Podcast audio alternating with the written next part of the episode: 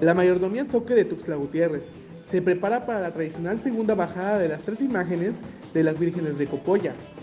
Costumbristas soques se reúnen en la comunidad de Terán para realizar la lavada y planchada dedicada a la Virgen del Rosario.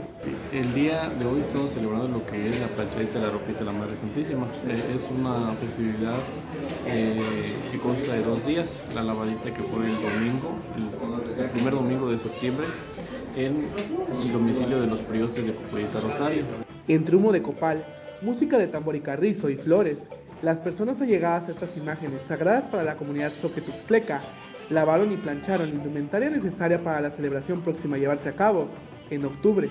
El 14 de octubre, Dios mediante este domicilio van a estar las Madres Santísimas de Copollita en casa de los priostes durante 10 días para que el día 23 de octubre retorne a Copollita. Es el anuncio de la fiesta de la Virgen del Rosario.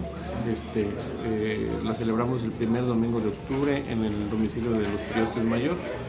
Y en la octava, el 14 de octubre, pues bajan las Madres Santísimas, que sería en el domicilio de los priostes, en este caso aquí en Verán.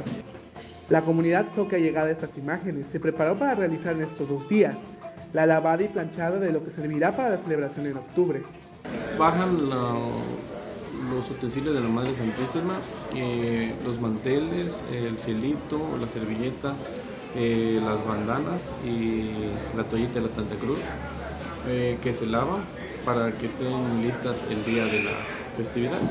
Y ya el día de hoy pues ya está planchadita, ya se ponen las cosas y ya el día de hoy por la tarde se regresa la ropita a Copolla en casa del presidente Festejos. Entre estos dos días, más de 150 personas asistieron y estuvieron cercanas a esta celebración, donde se pudo degustar del tradicional pozol, chocolate con pan y comidas tradicionales como el cispolá y los tamales de hoja de milpa.